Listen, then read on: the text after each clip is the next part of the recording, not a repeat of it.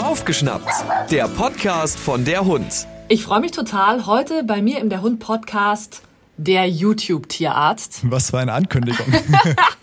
ist doch mega. Ich finde, es klingt mega. Das klingt groß. Der YouTube-Tierarzt. Danke. Du bist tatsächlich der Tierarzt, Dr. Karim Montasser auf YouTube. Hast da knapp 18.000 Follower und machst ganz viele wahnsinnig tolle Erklärvideos. Ja, hallo, herzlich willkommen, Karim. Vielen Dank für die Einladung und die netten Worte. Voll. Schön. Du machst YouTube seit 2018, hast du gesagt. Mhm, so grob, ja. Erzähl mal kurz, wie kam es dazu? Du machst jetzt wirklich fast hauptberuflich YouTube, noch ein paar andere Mediengeschichten, bist hier und da mal im Fernsehen, bist im Radio, aber machst hauptsächlich YouTube. Wie kam es zur Leidenschaft? Weil, okay, ich gebe dir jetzt die ungeblümte Version, die, die undiplomatische, weil im Internet ganz viel Quatsch über Tiermedizin steht. So, und ich habe ganz häufig halt ähm, das Problem gehabt, als ich in der Klinik gearbeitet habe, dass TierbesitzerInnen da kamen und meinten, ja, wir sind super verunsichert, weil wir haben das und das gelesen und im Endeffekt denken wir jetzt, dass unser Hund stirbt und am besten schläfern sie ihn direkt ein. Und da muss man immer sagen, okay, alles klar, wir atmen jetzt mal durch, wir gucken uns das jetzt mal an und dann erklärt man halt Pro und Contra und arbeitet das richtig auf und dann sind am Ende mal hoffentlich alle ganz erleichtert. Und mich hat einfach super geärgert, dass es ganz, ganz viel Inhalte gab, gibt, die äh, Quatsch sind. So, das ist einfach Quatsch. Und da wird da undifferenziert irgendein Quatsch meistens verkauft und dann irgendwie haben Leute Angst dadurch. Und ich, ich muss ich niemandem, der hier zuhört, sagen, dass Haustiere halt irgendwie Familienmitglieder sind. Und da, ich habe selber eine Tochter und da möchte ich auch gute Informationen haben, damit ich selber halt handeln kann. So, und das versuche ich zu geben. Tatsächlich, ja. Viele Infos sind frei verfügbar inzwischen im Internet, aber natürlich halt auch viele zweifelhafte Infos und viel Quatsch bestimmt auch. Mhm, ja. Und bei dir gibt es sehr viele sinnvolle Infos. Mich mal so ein bisschen durchgeklickt. Du bist auch echt mega ausgestattet. Ich sehe schon bei dir gerade im Hintergrund voll, das, voll das Videostudio im Hintergrund. Mhm. Mega cool. Ja, so über die Jahre, es ist so ein bisschen mein, mein Hobby war schon immer so ein bisschen die Technik drumherum. Aha. Und jetzt habe ich eine Entschuldigung, mir ganz viel Technik zu kaufen, weil ich immer sage, nein, nein, das ist für die Arbeit. Voll cool. Du hast selber Hund, Katze? Ich habe eine Katze. Mm. Ich bin eigentlich Team Hund, aber dann trotzdem Katzenpapa geworden und äh, halt von der Straße geholt. Ja, und jetzt äh, muss ich sagen, so eine Katze ist auch ganz nett. Aber ich, ich weiß nicht, als, als ich Tierarzt war, da, also als ich praktiziert habe, da war ich äh, überhaupt nicht pro Katze. Da war ich 100% Team Hund, weil ich auch als Jugendlicher und Kind immer nur Hunde hatte. Aber jetzt mittlerweile verstehe ich es so und finde beides cool, muss ich sagen. Wir wollen heute aber natürlich über ein Hundethema reden. Ein Thema, das dich sehr beschäftigt hat, wo du mehrere Videos auch dazu gemacht hast, ist das Thema Qualzuchten. Vor allem das Thema Kurzschnauzen. Mhm. Also, da hast du auch einen Selbsttest gemacht und äh, leistest da auch wahnsinnig viel Aufklärungsarbeit. Vielleicht fasst du mal kurz für uns zusammen, was ist denn für dich, um jetzt mal den Überbegriff zu haben, eine Qualzucht? Jetzt wird's schon kompliziert. Ich fange mal einfach an. Einfach gesagt steht für mich fest, eine Qualzucht ist dann, wenn wir Menschen Tiere so züchten, dass sie sich ihr ganzen, ganzes Leben lang quälen. So. Das ist das, was ich als Qualzucht bezeichnen würde. Und dann wird's, äh, das ist so schwarz-weiß und dann wird's grau schattiert. Ab, ab wann ist es denn eine Qualzucht? Es sind so Dinge wie das klassische Gegenbeispiel ist dann immer der Dackel. Weil so ein Dackel, der hat ja erstmal nichts, bis er dann einen Bandscheibenvorfall bekommt. Aber der leidet ja dann nur, wenn er einen Bandscheibenvorfall bekommt. Ist dann eine Dackel eine Qualzucht? Und deshalb ähm, ist es mir halt ganz wichtig, dass man in dieser Diskussion immer unterscheidet zwischen Fällen, die halt ohne zu diskutieren auf jeden Fall 100% Qualzuchten sind. Da gibt es einige leider. Und dann gibt es so diesen Graubereich, da muss man halt ein bisschen feindifferenzierter gucken, aber gerade wenn du sagst kurzschnäuzige Hunde, ah, da müssen wir nicht diskutieren. Also da, da lasse ich mich auf keine Diskussion ein, das sind Qualzuchten, Punkt. Wo liegt da medizinisch die Problematik? Hm, die Problematik liegt darin, dass diese Hunde, um das Kindchenschema zu erreichen, eine kurze Schnauze rangezüchtet bekommen haben. Das heißt, wir haben einfach über Generationen immer die Hunde genommen, die eine besonders kurze Nase hatten, eine flache Schnauze und damit dann weiter selektiert. Und dann haben wir jetzt sowas wie Möpse zum Beispiel oder Frenchies. Ne?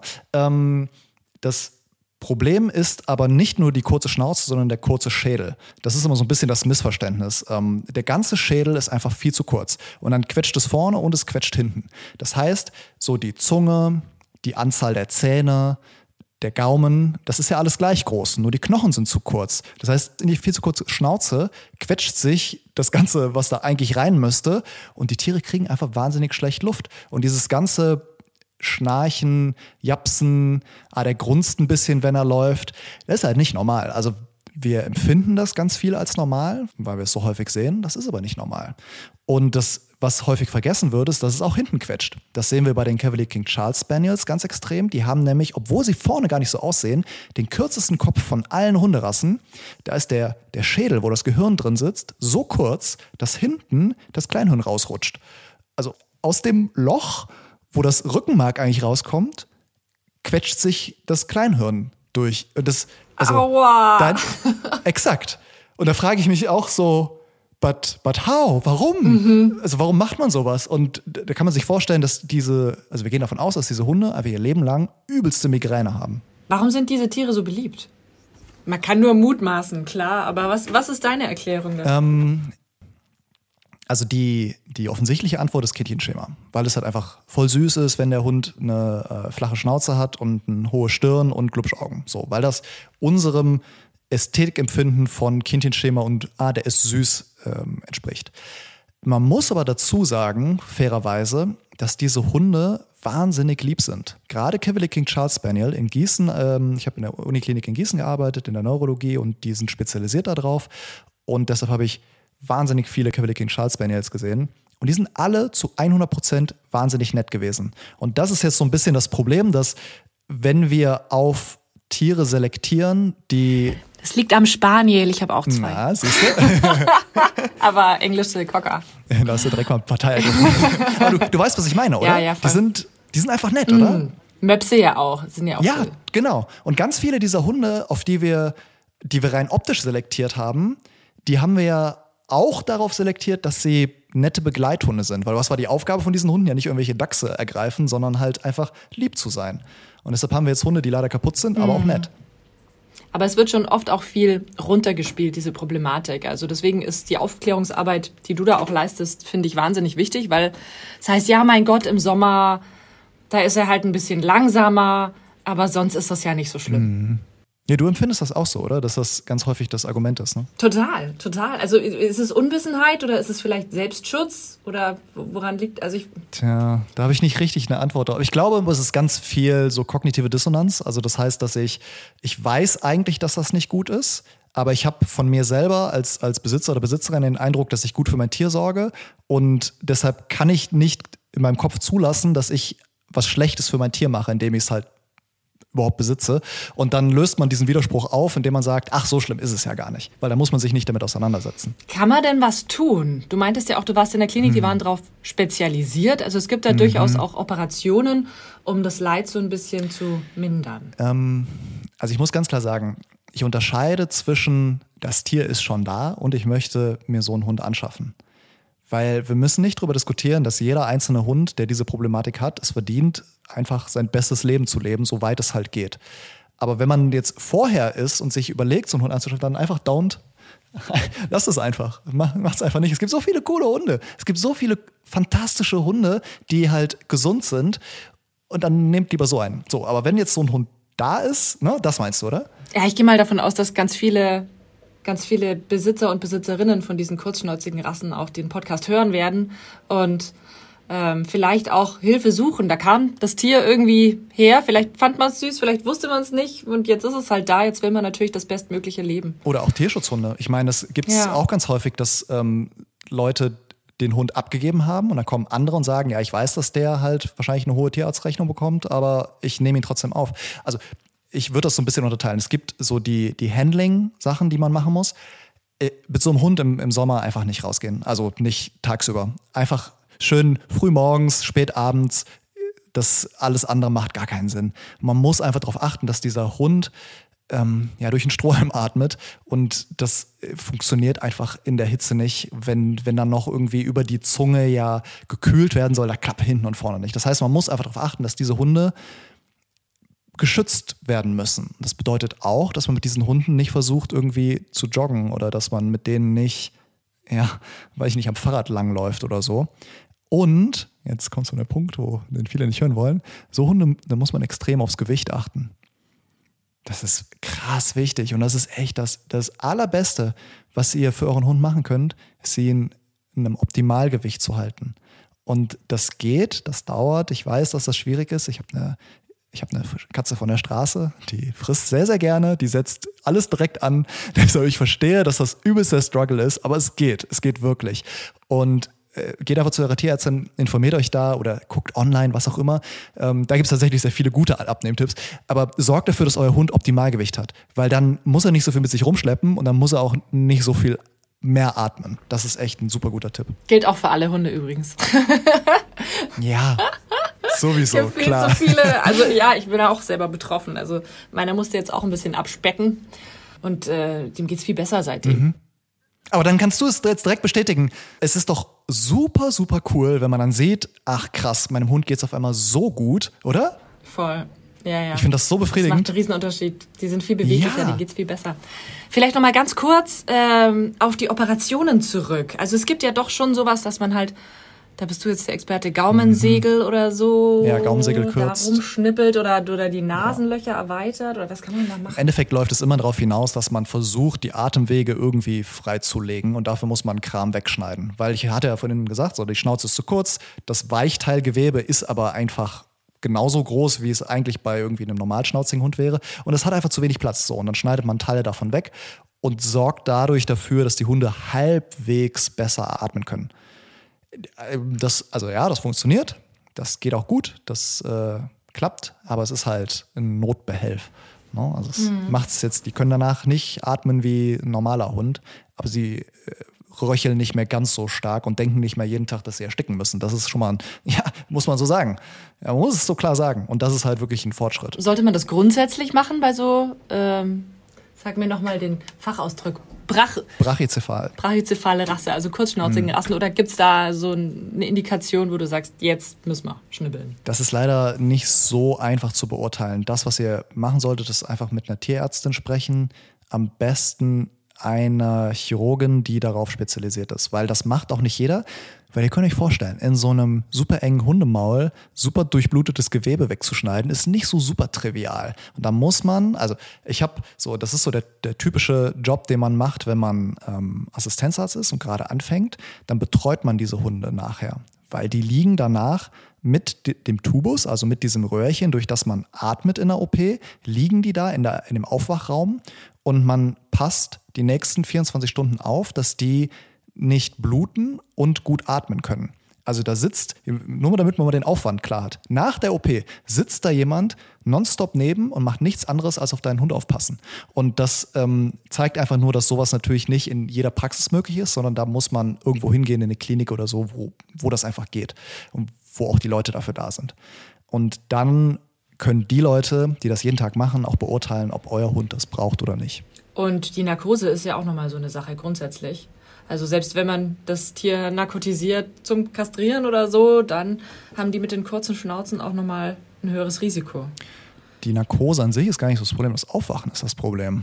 Das ist halt das Gemeine. Das, die OP ist fertig und man denkt sich, so, wunderbar, hat alles geklappt. Und dann die Aufwachphase ist kritisch, weil die, äh, die haben einfach sehr, sehr wenig Platz zum Atmen und normalerweise äh, ist bei Menschen übrigens auch so, man hat da diesen Tubus drin, wenn man eine Vollnarkose hat und dann, sobald man auf dem Weg zum Aufwachen ist, kommt der Tubus raus, fertig. Das machen wir bei Hunden, Katzen, überall so. Bei diesen Hunden warten wir, bis die quasi rumlaufen und dann kommt der Tubus raus, was irgendwie crazy ist. Und das Abgefahrenste ist, dass diese Hunde das auch noch gut finden. Also die, die laufen mit diesem Tubus rum und jeder andere Hund würde sagen, oh, nimm's weg. Und die sagen, ach geil, ich kann atmen, voll cool. Also ja, das zeigt nochmal die Problematik. Verrückt. Erzähl uns von deinem Eigenexperiment. Was hast du da gemacht und wie war das für dich und was waren so die Erkenntnisse daraus? Ich ähm, wollte einerseits zeigen, aber auch mal probieren, wie das so ist, als kurznasiger Hund zu atmen. Und da äh, wollte ich mir jetzt nicht irgendwie den Mund zukleben, sondern das, was ich gemacht habe, ist so eine Atemrestriktionsmaske, habe ich mir gekauft. Das nutzen eigentlich Sportler, um einen höheren Atemwiderstand zu haben, wenn sie irgendwie laufen gehen.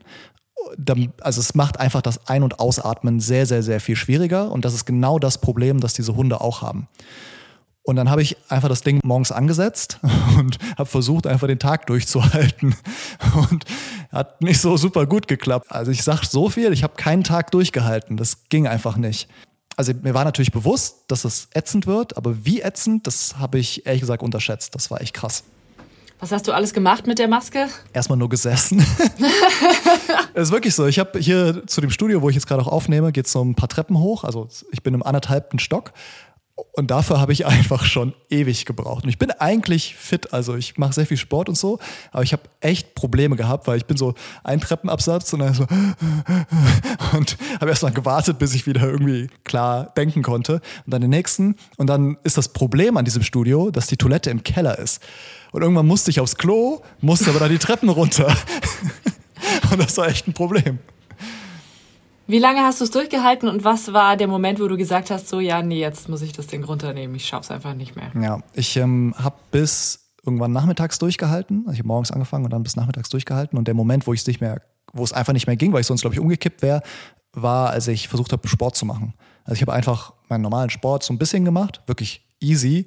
Und weil so ein Hund, dem, ich sehe so viele Möpse, denen irgendwie ein Ball geworfen wird und die röcheln dann da hinterher und irgendwie kollabieren fast, aber dann wird der Ball nochmal geworfen. Also das habe ich versucht so ein bisschen zu simulieren und das ging nicht. Keine Chance. Krass. Ja. Was kamen für Resonanzen bei dir auf deinem Kanal? Was haben die Leute dazu gesagt? also ich fand das ganz interessant, dass das, was die Leute gesagt haben, ist im Endeffekt, ach krass, ja, ähm, wir wissen das eigentlich. Also es war ganz viel, ah ja, so schlimm ist das also, hm, ja, aber es, war, es ist bekannt. Und das finde ich eigentlich wirklich spannend. Und das, deshalb wieder dieser Punkt vorhin mit der kognitiven Dissonanz. Ich glaube, das wissen, so alle haben das auf dem Schirm, gerade bei kurznasigen Hunden. Alle wissen das. Aber daraus Handlungen folgen zu lassen, das ist so das große Problem. Und deshalb bin ich immer ein Fan davon, dass man gerade bei diesen Handling-Sachen, dass man halt sagt, okay, wenn ich so einen Hund habe, dann dann mache ich es ihm möglichst angenehm niedrigschwellig. Ich, ne, mit dem Gewicht und dass ich gucke, dass ich im, im Kühlen rausgehe. Alles Sachen, die man easy machen kann, die wirklich nicht aufwendig sind, nichts kosten und dass man zumindest da ansetzt. Es kommen ja auch viele, also die Kommentare sind tatsächlich hauptsächlich positiv und sagen, hey, ja, endlich sagt mal jemand voll gut und unterstützen dich da total. Aber ich habe auch eins entdeckt und das hörst du bestimmt auch ganz oft. Also ja, aber Old English Bulldogs, da ist es ja nicht so das Problem. Oder bei den Möpsen ja auch so, ja, das ist aber ein Retro-Mops.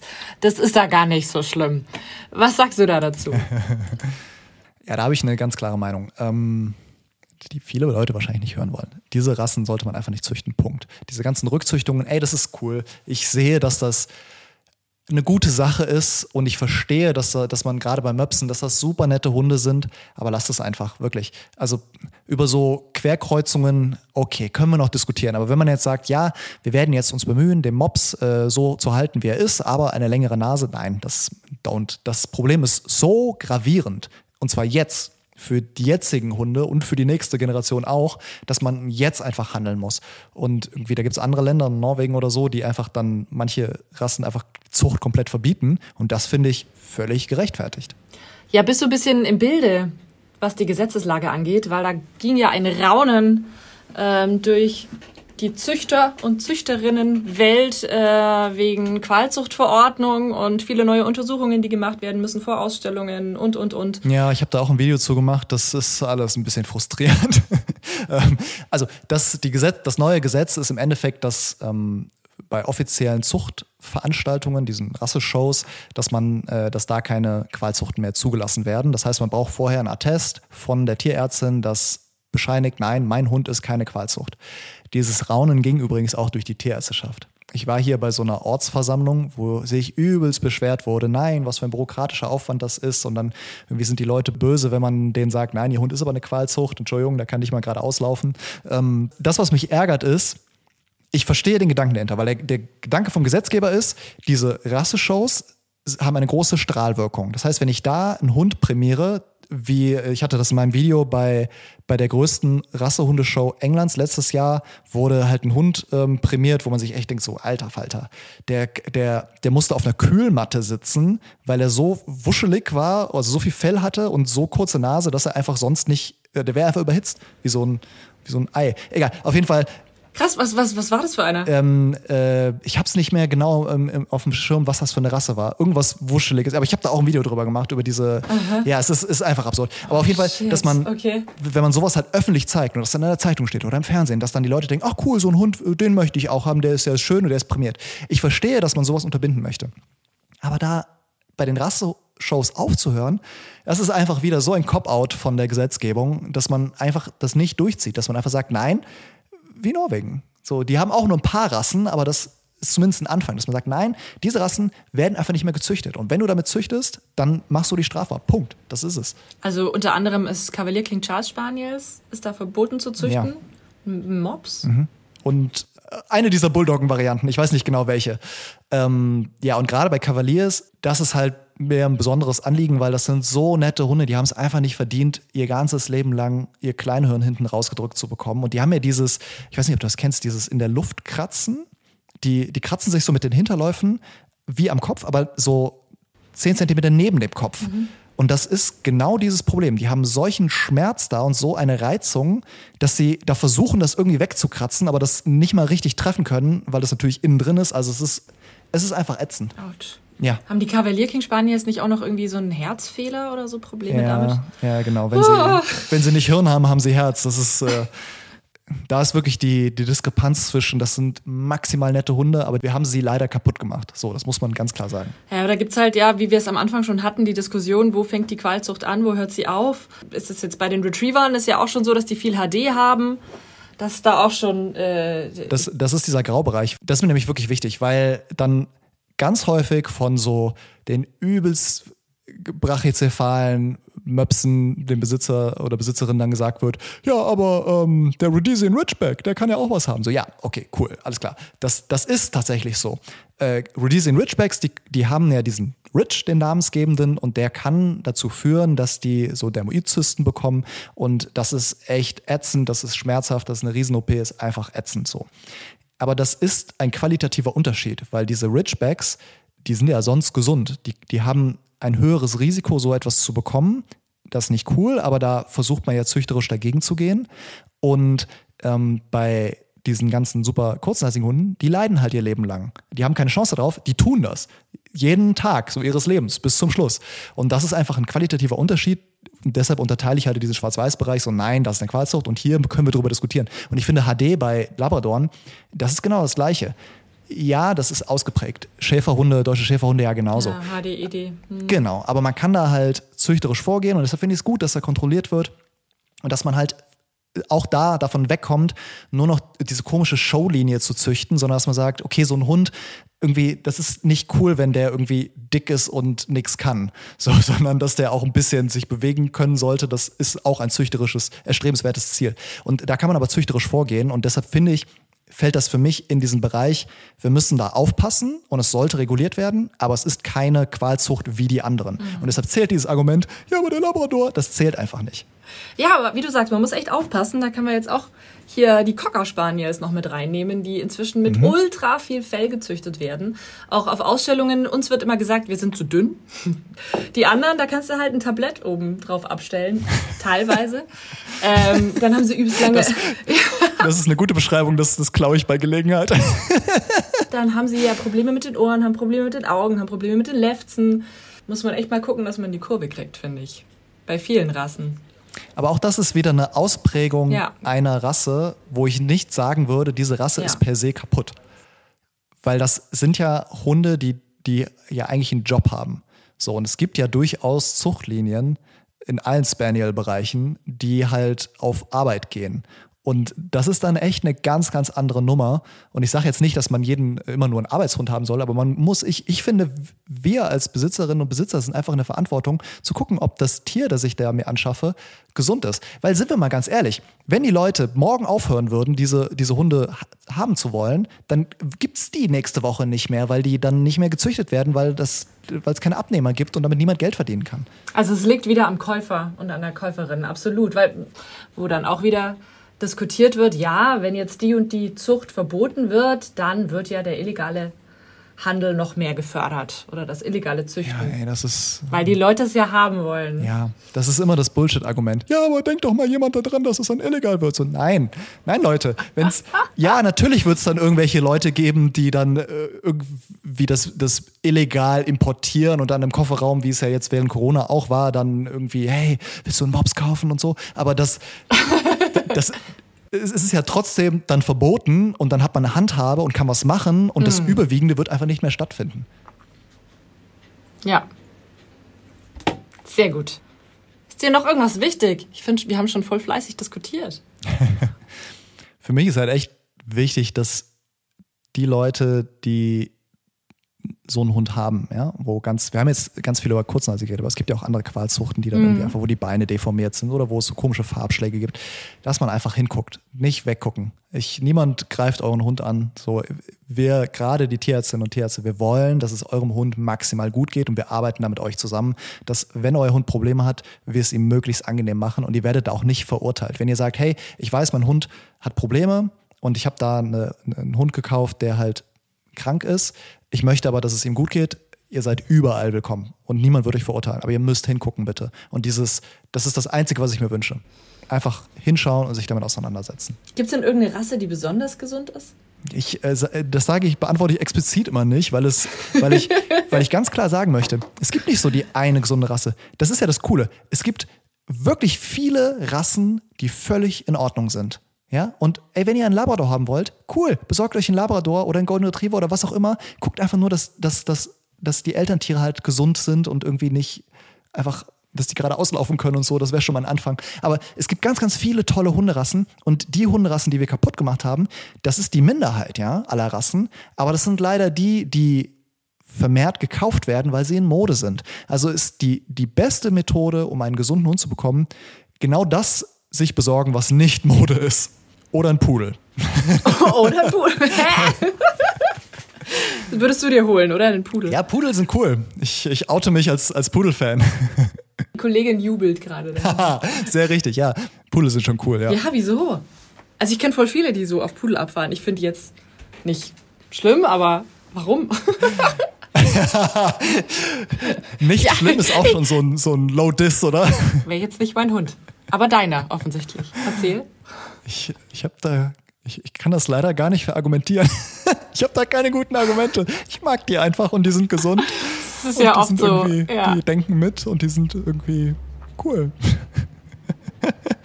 Werden oft unterschätzt, finde ich. Ja, das, das ist so ein bisschen das äh, Ding, das, das war, glaube ich, der letzte Modehund, der gesund geblieben ist.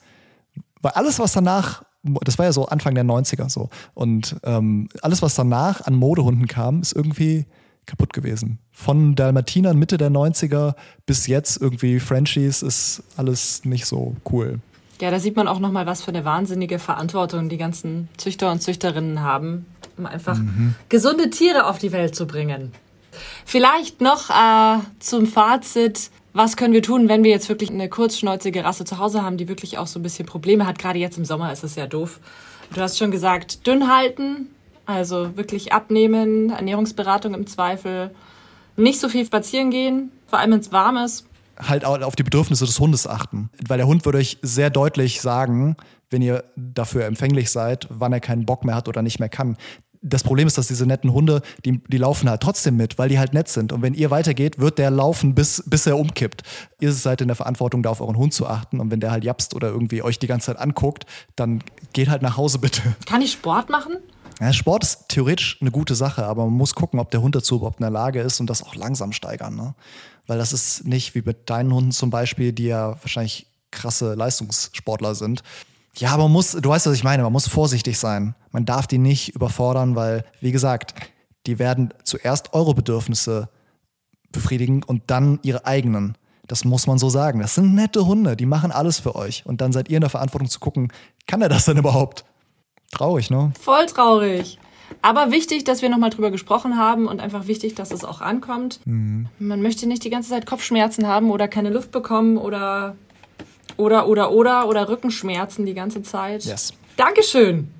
Das hat Spaß gemacht. Ich habe zu danken.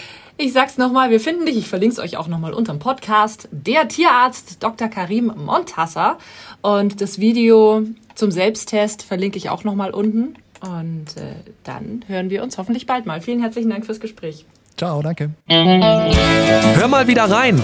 Das war Baufgeschnappt, der Podcast von der Hund.